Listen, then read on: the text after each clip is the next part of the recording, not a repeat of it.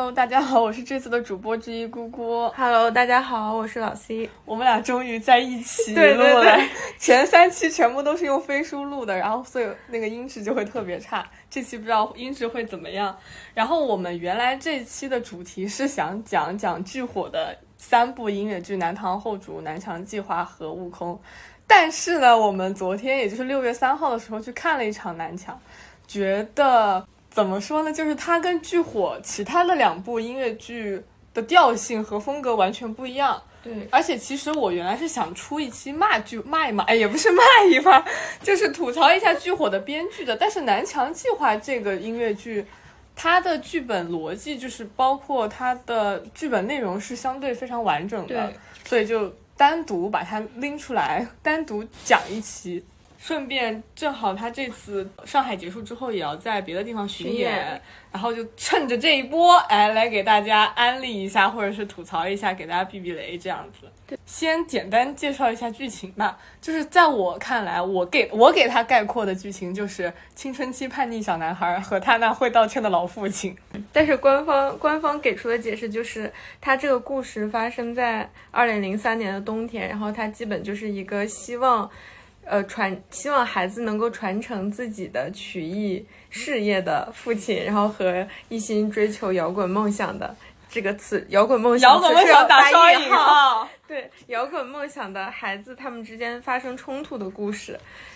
呃，这个父亲他是希望在年底办一场他剧团的封封箱箱演演出然后在这个宣传单上印上了儿子的名字，嗯然后儿子希望能够在这个演出上直接演出一个交响的。呃，不是 交响，一个摇滚摇滚乐队摇滚然后来反来显示对父亲的反抗，所以故事也是从这个角度来展开的。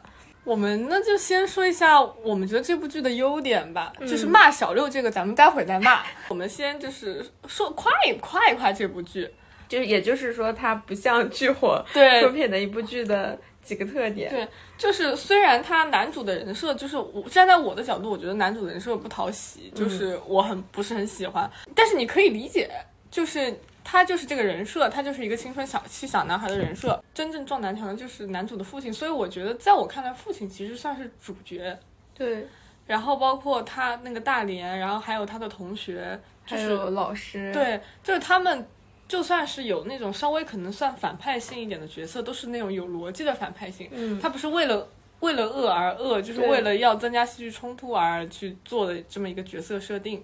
就是说你能看到每一个人都有他自己的立场，就是他为什么会有这样的行为，是他是有动机的。对对，都是饱满的人物，不是那个片面的那对种。对对，对他的歌都还蛮好听的。然后我我印象最深的就是昨天跟你讲过，就是那个戏戏曲的那个音乐跟那个摇滚乐结合，然后吵架的那一段。嗯就是他和他就是那个父亲跟那个小六吵的那一段。哦那我我不知道叫什么名字，我忘了，但是就就我觉得非常有意思。我觉得他上半场其实整个就是一个那种中国版的歌舞青春的感觉对觉，对对，就是非常的有青春活力。然后我上半场印象最深的就是。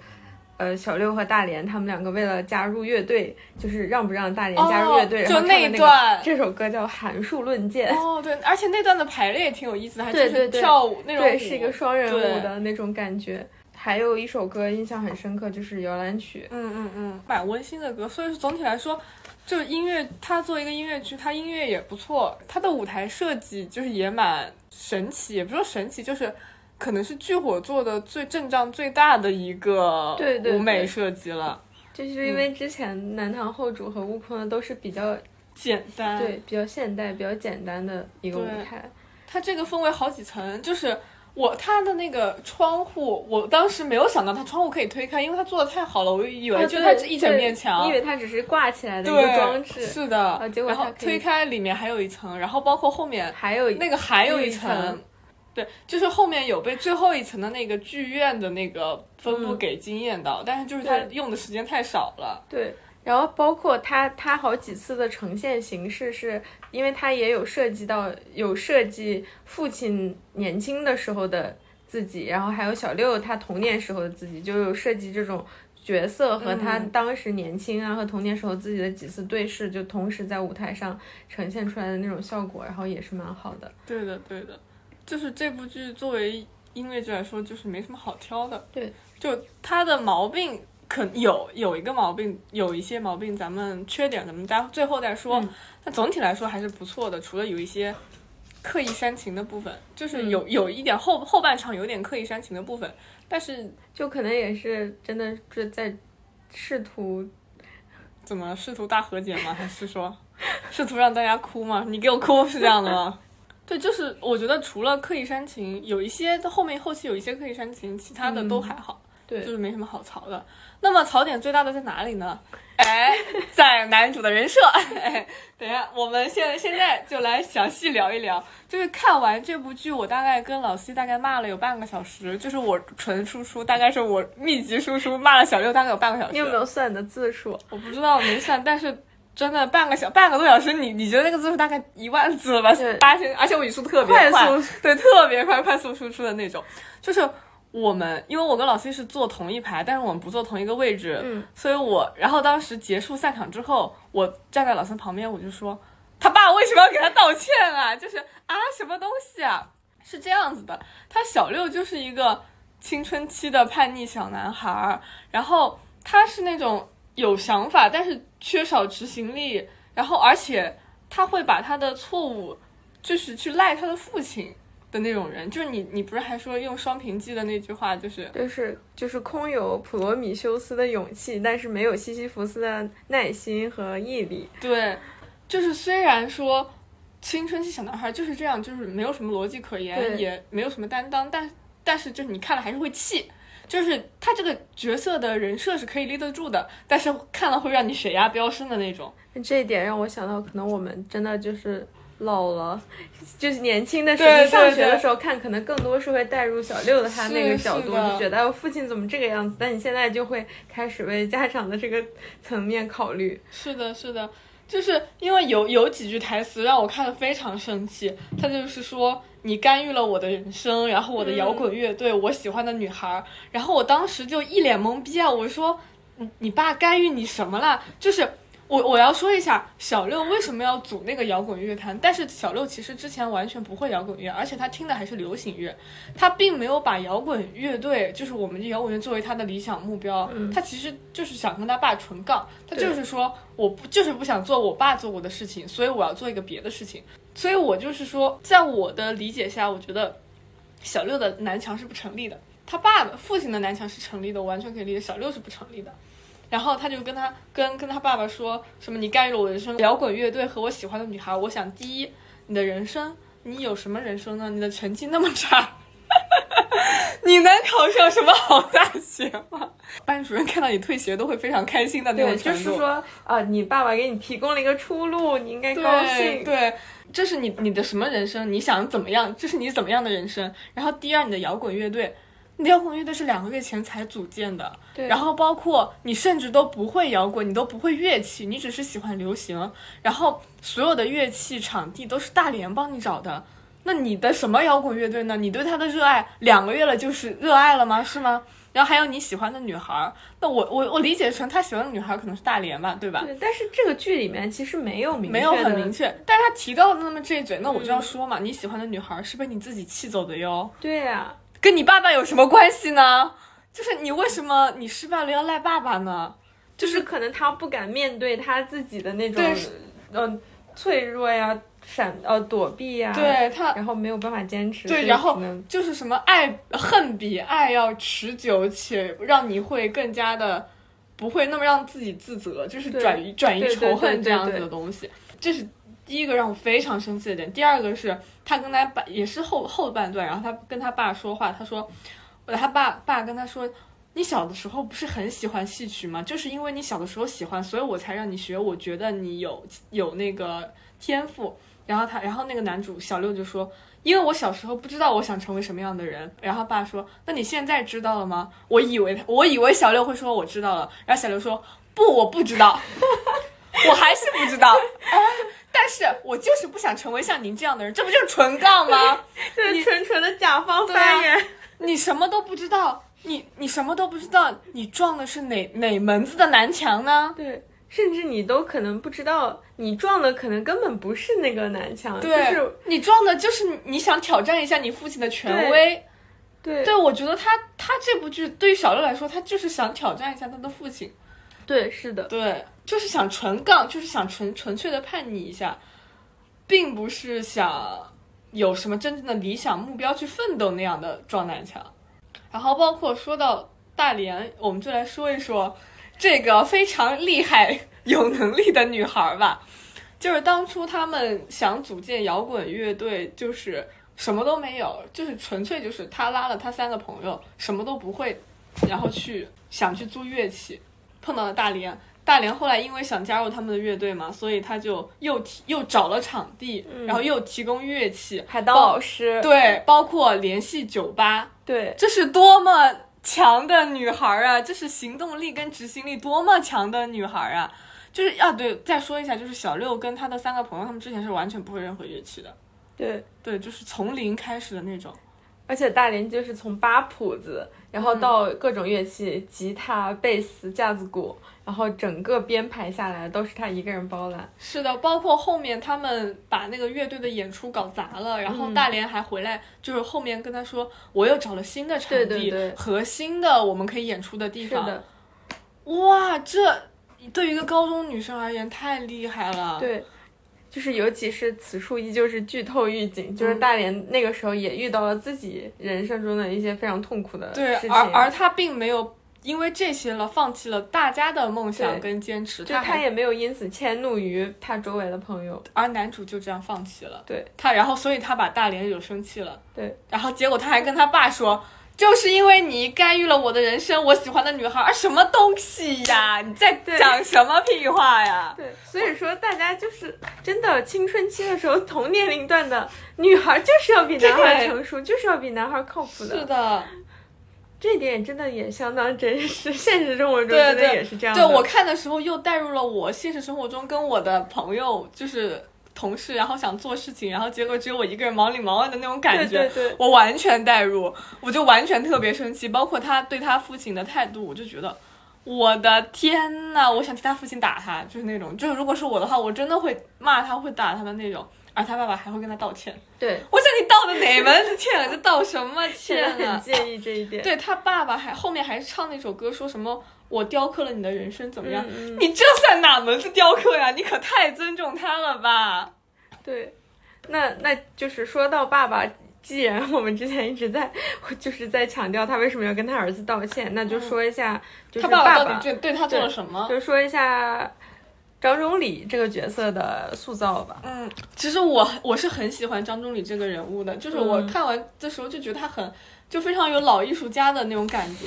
对，哎呦，就而且就是他不光是那种，他不是那种不接地气的老艺术家，不是那种高高在上的那种，他是可以低下身段来给你发传单那种老艺术家。对对对然后我看看他发传单的时候，就很就想到了我们上次看的那个加克，那，也也是那个，他也是个艺术家。对对，也是唱歌剧的嘛。嗯对后来就是退休了之后，想教大家歌剧，然后后面再发传单，结果没有没有一个人愿意跟他学嗯那个歌剧，然后就气死，就是气的就是心脏病突发就死掉了。对哇，张忠礼就不是这种脆弱的艺术家哦，是他是真的，他会去酒吧，那酒吧人多呢，我去看看就试一试的那嗯种，就是你又可以在台上唱，又可以在台下拉得下脸。对，而且就是酒吧的人其实当时是有点看不起他，然后还嘲笑他怎么样，但是他也没有卑不亢对他也没有觉得哦我很丢脸，我对就走了，或者是怎么样，他就是说哦你这样跟我说话，你很没有礼貌，你应该跟我道歉，就这种话说的也是非常冷静。是的，是的，而且他爸爸就是他在男主男主觉得他爸就是逼着他怎么怎么样，但是其实在我看来完全没有，他爸就是因为他小他小这男主小六小时候表现出了就是一些对戏曲的兴趣，嗯，所以就觉得他喜欢。对，就培养开始培养他怎么样，包括。就是他会后后面男主退学了嘛，他把男主锁在家里，可是男主天天出去排练，对，他能不知道就是吗？根据屏幕显示，他们排练得有小一个月。对对对，啊，包括最后他跟他爸在酒吧对峙的时候，他爸就是其实更更想的是，那我倒要看看你到底能搞出什么样来。对对对，他爸就是并没有明确的阻止说我不允许你玩摇滚乐，他完全没有这样一句话。他可能就是觉得我，我以为你就是玩玩，我觉得你不是那种很认真的态度。他的确不是对什么很认真的对所以态度啊。我想看看你最后能做出个什么东西来。就甚至他就是这种很骄傲的老艺术家，然后很有傲骨的艺术家，然后但是会因为家长会上，然后他儿子的出言不逊的时候，然后他会说：“我替我的儿子和各位家长道歉。嗯，对，不是大家要是要知道，就是会道歉的父亲是有多么的难得呀。所以我看完就是说，哇，这个父亲已经超过了全国百分之九十九的父亲了。对于我来说，我觉得他父亲就是阻止都没有阻止过。他只是觉得你搞的流行乐我不是很喜欢，我可能觉得啊，那我还是我们传统乐曲最厉害。但他甚至都没有明确阻止过，何来说我掌控你、控制你、雕刻你的人生呢？对我当时看的时候，跟我爸妈相比，你这算什么呀？就是跟很多中国式家庭相比，你这算什么南墙？在开什么玩笑？然后包括我觉得。我我觉得大连都有南墙可以撞，大连是可以说他撞撞南墙的，他父亲也可以，唯独小六不可以。对你，你不要侮辱南墙啊！南墙，南墙说，哎，别别沾边，别来沾边。所以说，就是说，究竟是就是这部剧叫《南墙计划》，但最后是这些角色里面，呃，看上去好像就是每个人他都有自己的南墙，就都有自己的困境。对啊，对，包括还我还要再补充一点，就是。嗯，他后面是他们结尾不是说，因为那个结尾小六还是跟他爸跟他父亲一起去唱的那个，但是后来他那个看座位空无一人，所以他就才才他就开始生气了。他说：“我们现在努力有什么意义？就是好像是说，你你的努力是为了。”让别人受欢迎，就是因为有观众。就是他本来唱的好好的，就他本来刚刚上台的时候，他表现的很积极，范儿还起来了。然后就是因为没有观众，他觉得哦，我选错了路，我就不应该做这个，我就是，然后就开始怪父亲，而不是说我真的不喜欢这个，所以就那就是不坚持，而是说没有观众，那我不坚持。包括他很，他觉得他爸依然在坚持他看不起的原因，就是因为他觉得没有观众了，那你还在干什么呢？所以就是他其实不理解、不尊重，嗯，他的父亲，但有有礼貌是有有礼貌的，但不多，但就还是不理解、不尊重他的父亲，并且还说那种伤人的话，就是那种我就是不想成为成为你，哇，这句话出来真的好伤人的，就对对一个爸爸来说，对，就是你会理解青春期的小朋友，小朋友感觉说这种话用小朋友形容青少年好像很傲慢的样子，就是青春期少年吧。他会那种很惶恐，和自己的父母一样，总是想标新立异，然后追求一点特别的东西。但是有的时候，他们在抱怨父母没有理解自己的时候，他根本也会忽略掉父母的感受。你换位思考一下，我妈小时候就经常跟我说：“你能不能换位思考一下？”然后我觉得我思考的挺多的了，已经。对对对。后来因为开家长会嘛，然后因为徐航那个角色就是小傻子，酒吧这段也是因为男主。临阵脱逃，就是退缩了。他是为了替他出气。对，然后那个小六子的角色，呸，小傻子那个角色为了替小六子出气，然后就就开始打那个酒吧主唱，原来的酒吧主唱。就说到这里，我就觉得那个原来的酒吧主唱也不是什么恶人，就不是纯坏，他是讲礼貌的，就才开始说你别跟我打，你不要这样。然后后来家去，对你潇傻子就拿板砖拍了他一下，他才开始正当防卫的，就是这个角色就是。逻辑性挺强的，就挺正常的，都是正常人，大家都是正常人。天呐，我们对音乐剧的要求怎么就大家都是正常人就可以了，是吗？然后导致后来，因为他就是寻衅滋事，然后那个小傻子退就转学了，转到新加坡去了。然后包括后来开家长会，大家都说那大连的成绩也下降了，大家的成绩都下降了。然后就是那个小兔子就突然冲到家长会对对对，那就是个家长动员会，跟他没有关系。然后他就说什么。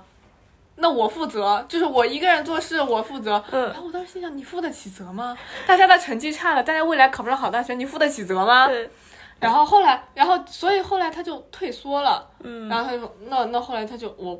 这个乐队我不组了，就是一点坚持都没有。所以这个就是青春期的另一个很明显的特征吧？怎么说？那种就比较一腔热血，但是他可能想的会比较短，没有想到很后期，我究竟要具体承担什么？我这个时候头脑一热，然后就为了义气，为了所谓的这个责任感，然后我就说这些责任我都来担。那我觉得，那你担你就担到底，那你就搞到底，而且。就剩最后的半个月了，那你要搞，你就给大家一个交代嘛，你就把这个演出搞出来。那他不，然后就退缩了，然后就所以大他就跟大连吵起来了。是的，就如果是我的话，我会觉得这个男生好没有担当哦。就说放弃就放弃了，那我们大家的努力算什么？对，而且这个事情最前最开始是你提起来的，是你要组乐队的。我就是在在大连，我带入大连，我辛辛苦苦找场地，然后我知道我爸的真相，然后我知道我们家庭的情况，然后我又忍痛，又是忍着自己的难受的情绪，又联系了新的东西，然后你说不演就不演了。对，你在干什么呢？我们所有的努力，包不包不包括，不不仅是大连，然后还有他其他的那两个朋友，还有小傻子。那我们大家的努力，就因为你一个人啊，就就没了。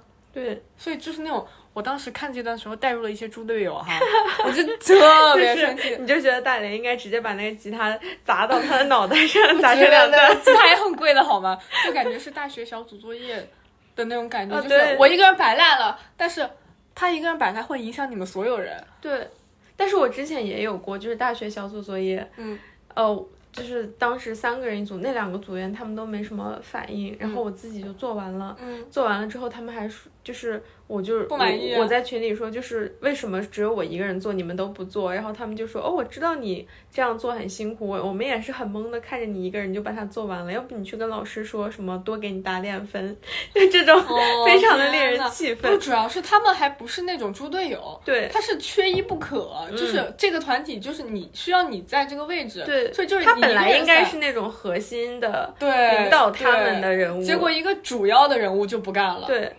就非常讽刺，比就是比大学小组作业还可怕，对对对就还难过的因。为每个人的责任，他这个时候不是均等的，对对他应该担起更大的责任，但是他在一个非常需要他的时候，然后他退缩了，嗯然，后所以我觉得这个小六他的南墙其实他是没有，他根本没有南撞，墙，对他没有撞破，他甚至就是有点不知道，都不知道自己的南南墙是什他可能以，为他的南墙是他的顶撞他爸吧，，他的对南墙是我不要成为你这样的人。对对对，但是可能他但呃，但是后来很讽刺的是，歌里他还唱了两次，就是说我潜移默化中受了我父亲的影响，就是就那种感觉。对。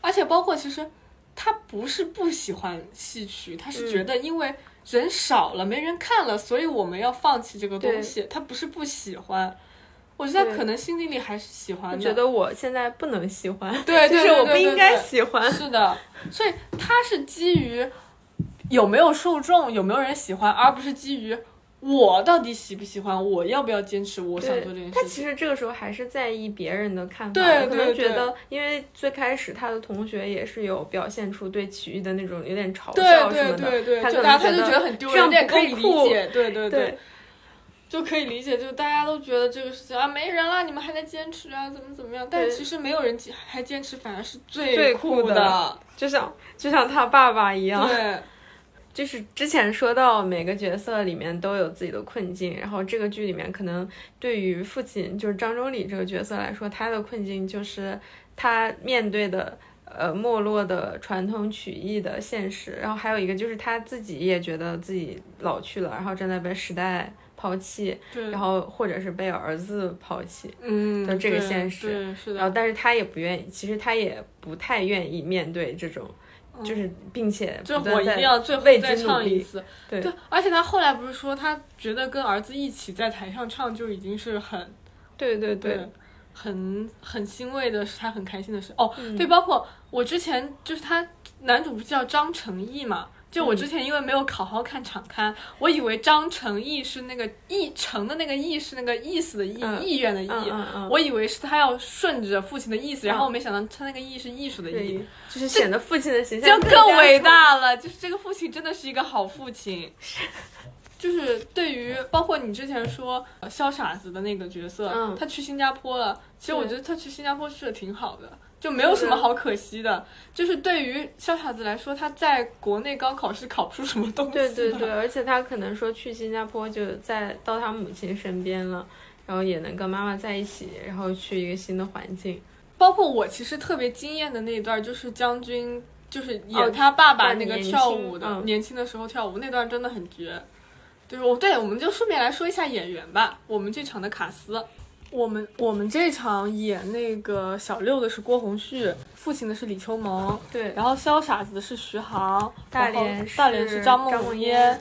就主要的就是这四个角色，其实就是人物线最完整的就是这四个角，色。然后老师是是那个赵丹妮，然后他讲唐山话其实也讲的蛮好的，就演的挺老气的，就真的很像大概四十多岁的老师这但是样子。但是同时又挺有热血的一个老师。是的，对，然后这个主主角张晨毅是郭宏旭嘛，然后他唱歌其实完全没有任何问题了，就这种歌对他来说还是挺简单的。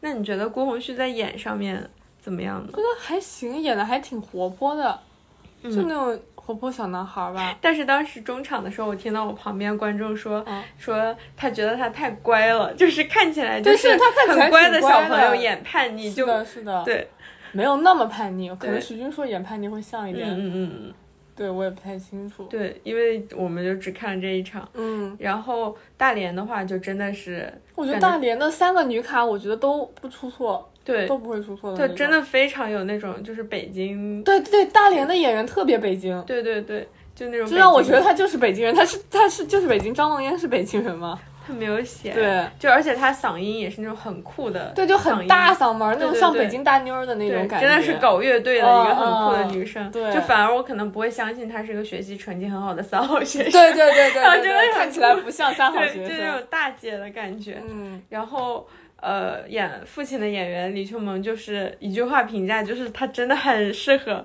演老头儿，对，就是老 C 看完之后就说李秋萌多大了呀？他演老头好适合啊。然后我们今天还特意查了一下李李秋萌九零后呢，对，人家才三十岁出头呢。但可能就真的是从灯塔或者从之前如果开始，就为他演这个中老年型的角色 铺就了一条对对非常好，李秋萌真的还蛮蛮会演，对，就就是从演技还有他就是唱妆造还有嗯嗯对。唱上面也是，就他而且对他演的那个戏戏曲艺术老艺术家的那个范儿挺正的。对对对，然后说到徐航，徐航好适合演傻子呀！哎，徐航其实他的外形条件就是那种蛮傻乎乎、可可爱爱的那种，其实嗯，就是他看上去就不太机灵哦，这是可以说的吗？啊，徐航有一个清澈的眼神，哦，对，徐航的粉丝不要骂我，就他看上去就是。不是那种精明型的人物，哦对。所以他演小傻子好合适，就是不是好几个点。精明也不阴郁的类对，型，所以他演小傻子好合适啊，就演的很可爱，就是有有很多细节啊，对。那个动作都靠他来而且很多笑点其实也是集中在他这个角色，这个角色很多小动作，然后细节上的东西，对我就我即使坐的很远，也看得很明显，对。他动作蛮大的。是的，就是一点都不违和，因为你演小傻子，你你演傻小傻子这种角色，你可能会演过头，或者是演的不好，就是你那个量，你那个度要掌握的好。然后就很多人会掌握的不好，然后我看看蛋蛋也会演潇洒的，我觉得蛋蛋演的应该也很多人也夸他对演的很好，对对。我们此时在看那个南墙计划常看的那个定妆照，然后老 C 对着蛋蛋的那个 智慧的那张眼神。笑出了声来。蛋蛋蛋蛋那张照照的挺挺可爱的。对，但他感觉真的是一个很挺百变的演员。对，你看蛋蛋的那个定妆照就还蛮入戏了对对，已这个经入戏定妆照已经。进入那个对角，色的状态对，了。虽然我们那场是徐航，他也很合适，但是我觉得就是光凭定妆照定妆照来说，蛋蛋已经入戏了。对，然后他另一个演德华的演员，他叫吴锦吴锦铎，对我们之前看《大象之歌》也是他，他演 Michael，然后这这个演员感觉是一个就是很不上相的，对，非常不上相。我看他照片，我都不知道我之前看过他演的《大象之歌》，对，他是那种本人又高又帅的那种。是的我。这种夸他真的好吗？这么好直接他哦。感觉可能是脸比较有棱角，然后就对对对就不太上相。对的，而且他之前演 Michael 是那种很忧郁的一个精神病人嘛，对对对然后他这个里面是一个很浮夸的，的那就是，有一个当导演梦的，然后但是就感觉这两个角色他都差别挺大的。对对对对我我我没认出来他是我们之前演《大象之歌》的那个演员，我还是问你你你说的，嗯就真的还蛮帅的。对对，演的也蛮好的。对对对，嗯，然后其他的多功能人呢，就是也没没什么出错不出错，也都很好，然后很很亮点就是之前刚刚也夸过的，就是中间有段独舞是将军，将军就是盘亮条顺儿。哎，我要不要叫那个盘亮条顺儿？五官端正，对那段真的很惊艳。对，然后他穿大褂，然后整个人就非常的挺拔，嗯嗯，而且五官对五官很端正，很标致。对然后我用动作也很我用利落望远镜看的，觉得蛮帅的。哦嗯，然后动作很利落，基本好像大家夸过，然后都会问那段独舞是谁跳的，嗯然后就他们还希望这段能单独出一个官我摄或者怎么样，望出一个视频。跳的真的很好。对，剧火的舞其实都还可以，对对对。找到舞蹈，而且他这个还挺惊艳的，我之前是没预期到这一段会有一段舞蹈，嗯，就可能也是是不是因为刘晓一监制，然后他会把很多必须哎，虽然我不出场，虽然我不出现，虽然我不是导演，但的风格加进对，但是我一定要哎来一点那个我刘晓艺本人的风格。一组好像其实也还是不错的，就是除了呃德华有一个演员崔成宇，就是可能大家需要呃避雷 避一下雷这个真的我我是我不怕被骂，但是我真的被他伤害了很多次。就因为我之前看南唐，我第一次看南唐就是他演潘佑，他当时大舌头就有伤害过我，然后我第二次看南唐还是他演潘佑，他继续在伤害我，我第三次看还是他演潘佑。他现在还在大舌头吗？他是不是戴了牙套什么的？我不知道。然后他这次不是演德华，然后我那天看到别人的 report，然后也说为什么有人大舌头还在演戏，就是他还在持续伤害观众，我们就是给大家避个雷，对。但这个角色其实可能并不重要。不是很重要。如果你没怎么被他伤过，偶尔被伤一次，好像也还可以，因为跟他一起搭的几个主角都是那种很好的但是德华就两个人哎，就是因为这一轮上海已经结束了，然后巡演出去好像还是这些演员，我就根据中国音乐剧那种一轮不如一轮的风格，对对对，呃，想看的话，最好还是趁早吧，就在他改的越来越烂之前。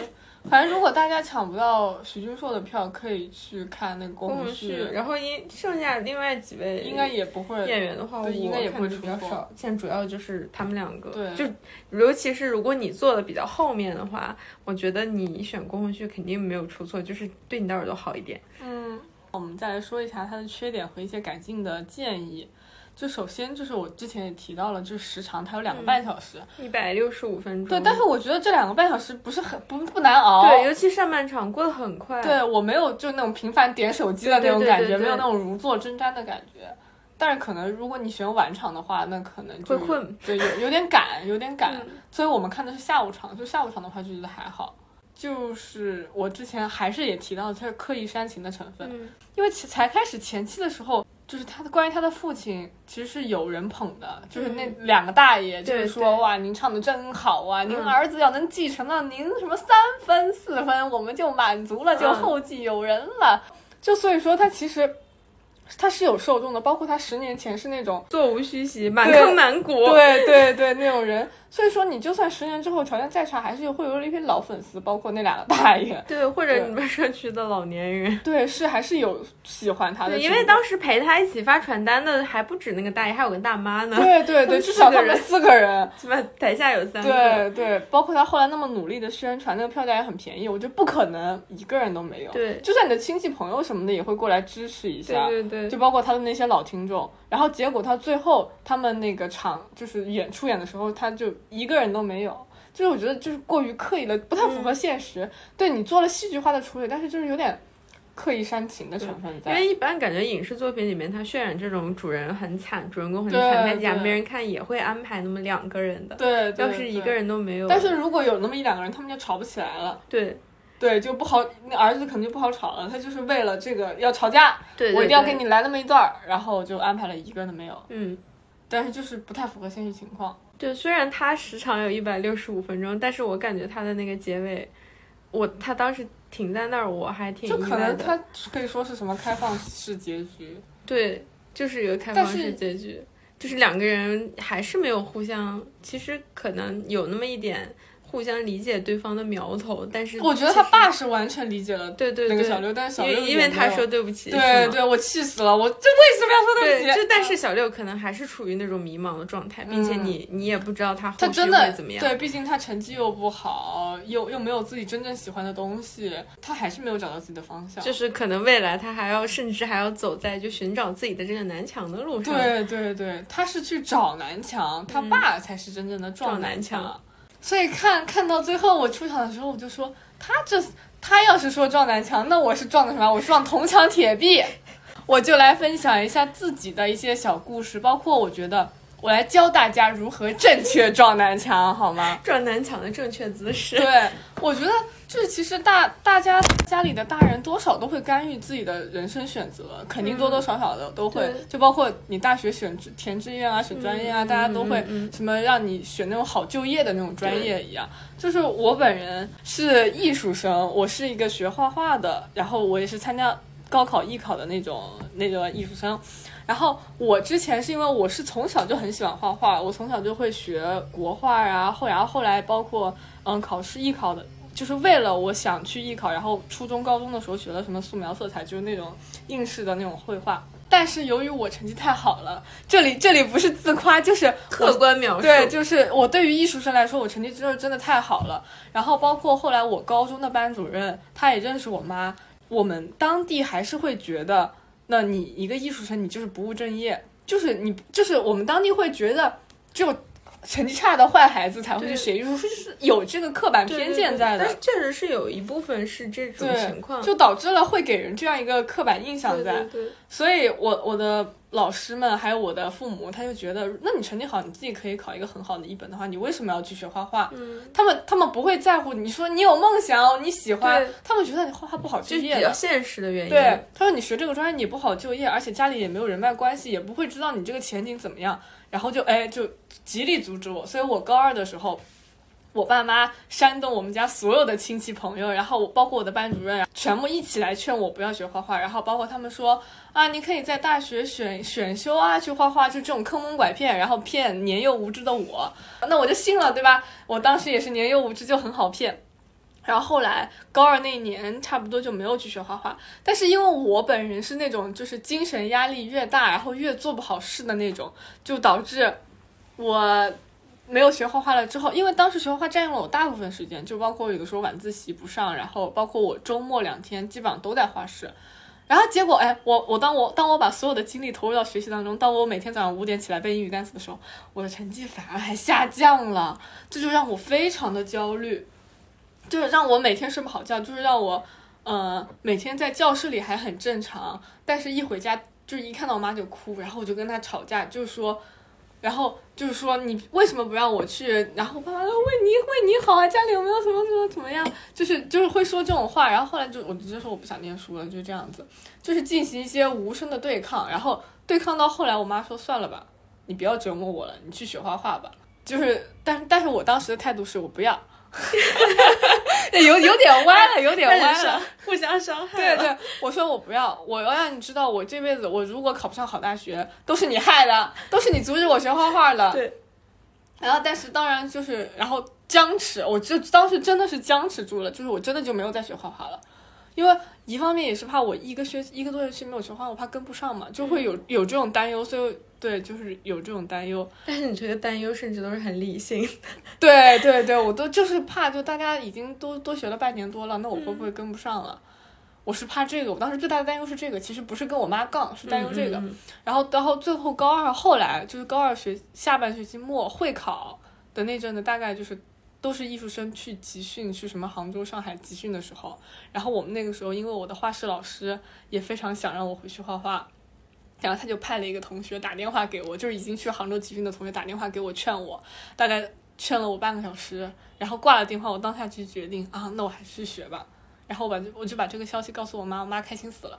我妈说啊，我妈心想说啊，你终于可以不用折磨我了，就是一个相互折磨的过程。包括我后来就是这个算一个，这个其实算算你跟你的父母对抗，然后你的态度，你的态度如此坚决的话，他们是会动摇的。其实，嗯就是你如果真的有一个很坚定的目标，去说我一定要做成这种事，然后他们阻拦你，他们会阻拦你，但是你的态度还是那么坚定，你还是一直坚持的话，其实正常家庭，就算是我我们家属于管控欲比较强的，他最后也会妥协的。有可能他们会感受到你的那种决心。对，就包括嗯，我我那年高考没考好，就是我考了一个综合性大学的那个设计专业，但是我是想考美院的，就是我当时我非国美不考的那种，然后我当时想复读，就是。当时也是，就是我拿到那个国美的那个成绩单，然后原来我能考五六百分，后来我直降一百分，就是然后我的班主任问我你怎么回事，我说我不想念了，我要复读。但然后我爸妈又开始劝我了，哎，这个时候，哎，他就又开始干预我了啊，这又是一堵南墙了。又开始说啊，就他他们又开始哄骗我，然后加上我可能我自己的态度，大概的我的坚决想复读的态度大概到百分之八十五到百分之九十，我没有百分之一百，因为我自己心里还是会害怕，就是说。我不想再真的有，也不想再经历一遍高三了。包括我妈说，那你能保证你第二年就真的能上国美吗？就是因为这个艺考也是一个很随机，就是很那个什么的过程。也对，然后我当时就是有点害怕，有点动摇，然后就没有复读，就导致我大一一年也还是在想复读这件事，以至于我现在每次精神压力大，我都会做，因为想如果怎么样，对我就会做我复读的梦。但其实这件事情是算我。撞南墙撞失败了，就是算抗争失败。但我其实不是很怪我的爸妈，就是他们阻止我有他们的道理。如果当时这个坚定的决心到达百分之百，就是我一定要复读，我不复读我就是我不高考了，就是高考我交白卷那种，就是这种程度的话，就是不得不复读。对对，他们也阻止不了。就是所以所以说，如何正确撞南墙，就是当你有一百分之一百的决心，你做了，就是你把所有的路都堵死了，我就要走这条路。就是我就要这样子的话，谁都阻止不了你，除非是你是因为家庭经济情况啊或者怎么样，不然就是在经济情况、物质条件允许的情况下，没有人能阻止你。所以你之所以会失败，你是自己不够勇敢，自己不够努力吧？好吧，你自己没有撞破南墙，不要怪别人，就是不要抱怨你的爸妈阻止你，他们其实是出也是出于。他们的好意，虽然你就是要孩子装，而且如果他们真的看到你的决心的话，他们也会觉得啊，那你如果是这么大决心，那你就去吧。因为而且我觉得，就是你和父母相处，他不可能就是百分之百所有你的观点他们都会认同。而且本来你在当下的那个决定里说，也就是可能就是错的，对，就是你一时冲动。每一个人他就站在自己的视角看那个问题都是不一样的。嗯。然后你当时可能觉得哦，这个决定就在我这里看。就是一片光明的未来，完美无缺。但是他他们用他们的人生经验跟走过的路来说，好像就是错的。就你不应该走这个路，他们在避免你走弯路。而且，其实大部分情况下，比如说我爸妈就会说，你学设计，你以后找工作；学艺术找工作不好找。包括我后来学插画去了，他说你这个工作根本就不好找，的确不好找工作啊。在在这里跟大家说，学纯艺、学插画找不找不到什么好工作。他们是他们是以这个为考虑的，而且他们的意思就是说，百分之九十九十五的学这个的专业的人找不到好工作，他们担心你成为那百分之九十五，对，就是担心你做做不到那个顶尖的人，所以他们就帮你选选一条大众的不会出错的路。但如果你真正的有那个决心，就是你有百分之百的决心去撞那个南墙，你其实就是超过了你身边百分之九十五的。同龄人了，我觉得。就而且哪怕可能你选择这条路之后真的会很痛苦，但是那个是你自己选的，对你怪不了谁。对，嗯，就是所以现在就是也劝一劝，如果你可能怨恨你的父母给你做了选择，那其实也一部分代表你自己也不知道你的选择是什么，当下你也没办法判断。你不要怪你，你不要怪你父母大学给你选的那个专业，那你就是没有抗争到底。我不相信，如果你真的。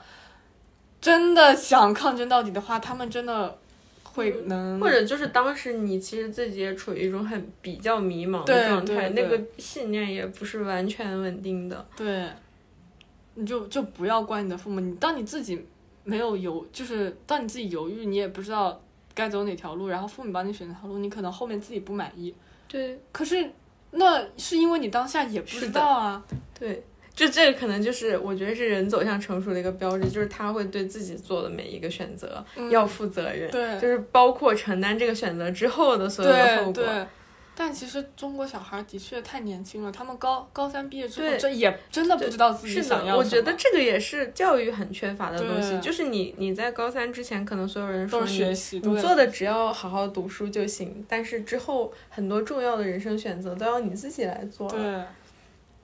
哎，突然说到了人生选择呢，突然上升拔高的一个高度。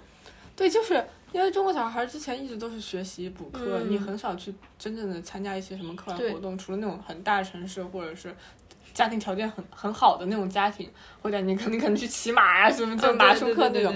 但大部分都是被补习班，不包括那么卷，人那么多，高考就被补习班那种包围。你没有参加过很多的那个。实践社会实践活动，你也不知道自己想要什么。对你没有接触过足够多的选择，然后你会觉得自己只有这一两种选择。其实你的选择会对对，其实你选择很多很多，但是这个需要经济条件的支持。对其实然后你现在回过头看，可能想啊，如果当时我有这样这样这样的选择，我可能我的人生可能也会不一样。嗯，就不要对，不要怪父母。对，所以所以我觉得我长大了，就是我会站在一个客观的视角，或者是父母的视角去看待这些问题。对，所以我带入他的父亲，我就好生气。就是我当时看到后半场，我就忍不住拿出手机调暗屏幕给老 C 发信 发信息，我说我们等一下先，我要一定要先骂一骂小六。所以我们走出剧场就打开了，对对对对，我们我录了大概半个小时，就是骂的，当然没现在的没有没有完全发挥出来，就是温和一点。就毕竟过了一天了，我们 反应会比较温和一点。可能这个就是人生的真实吧。当下在那个阶段，他就是没有办法看到这一切。对就可能他过了很多年之后，他在长大，然后回回首自己这段青春的话，啊，他也会觉得自己挺不懂事是的，当时可能是应该在，但是这个就是，但是这个它是符合逻辑的，就是这个人设你会看得生气，但是你不会觉得他有什么问题。其实对他有很多缺点，他没有什么责任心，包括很冲动、很鲁莽，没有自己的目标。但他其实就是那个阶段的男孩儿的一些事情，所以你只要不说是小六撞的男强，嗯。那我就认。对。对，但总的来说，这是一部还挺好的音乐剧，对，就是一个剧情完整，然后音乐还蛮好蛮蛮不错的音乐剧，就今年的国产原创最佳了吧，算是吧。才今年才过去一今年半呢，目前为止上半年上半年嗯，算是，对，嗯，对，所以大家都可以去看一看。我觉得你看完说不定会，呃，我觉得大概二十多岁的人去看这部剧的话，说不定你你也会带入到父对，亲的我觉得挺有趣。的，就是你又经历过男主那种阶段，嗯然后你现在可能有一个更成熟的视角，对对，然后你就会就是又结合自己过去，然后又会看到现在对顺顺便反思一下自己对对青春期是不是有做过一些傻事儿，就是故意为了故意顶撞他们对对顶撞对他们。就就是就我，因为我们家有那种男男亲戚小孩儿，就跟我差不多大，嗯他当时就是只要只要我的爸妈不开心，那我就开心了，嗯就是就是为了顶撞他们而顶撞他们，就跟这部剧里的小六一嗯样。对对对，嗯，好的，那么嗯就这部剧就差不多了。要要说个什么寄语吗？我们我们 希望大家以后 就是这其实就是跟也是它是也是一个父子和解局，我觉得。嗯，就是现在就是挺流行，就是家庭和解，和解就是东亚人，东亚人一生都在和解 追求。和解。对，嗯，看完之后可能就是顺便跟自己的自己和解吧，就自己、嗯自己跟自己和解是最重要的。对，然后以后大家在人生中如果遇到那种觉得自己走不出去的困境，就还是要坚定自己的信念吧。对对，别人只能给你建议，拿主意的还是你自己。对，你的所有决定都是基于你自己想要什么，就是不要不要赖别人。就是如果你真的认定一个目标的话，嗯就坚持的走下去。过程肯定是不快乐的，对它不可能是那种像下坡什么路一样什么过程是曲，什么道路是曲你折觉得前途是光明。对对对，这前途其实也不一定光明，嗯，但是我觉得起码就是你不后悔，对，你不会赖别人。是的，嗯你就是你认定了，它其实真的不一定。我现在并不相信，就是努力一定会有，就是很好的结果这种话。但是我觉得你坚持的走下去，它可能会让你不一样。对，但而且很好的结果是指那种世俗意义上很好的结果，比如说你挣了很多钱，对，获得一个很高的地位，真的有成就。是的。但是你在努力的时候，你收获的那些东西，总有一天会得到回报的，或者嗯是反正，但是总有一天，至少你是一个充实的人，就是，就是你回首这一切的时候，不会再想如果当初怎么样，对因为你已经选做了这个决定。对对对。嗯，那么这期就到这里，下期我们就会来聊一聊巨火音乐有些 bug 的剧情，比如说那个南唐后主那个悟空，让我们又又爱又恨的南唐后主。所以说这期就结束了，大家浅浅期待一下，我们下期聊南唐和悟空。对，好，那就好的这样，大家再见。祝大家生活愉快，再见。我没舍得回头，因为那是我的选择。因为总有那惊鸿一瞥，还有抹不去的回忆，带着我走向难相爱的梦里。唱什么歌，流什么曲儿，都是咱爷们儿活出来的一口气。念着我最难念的经中了我最坚硬的枪我得站在台上演着我的人生。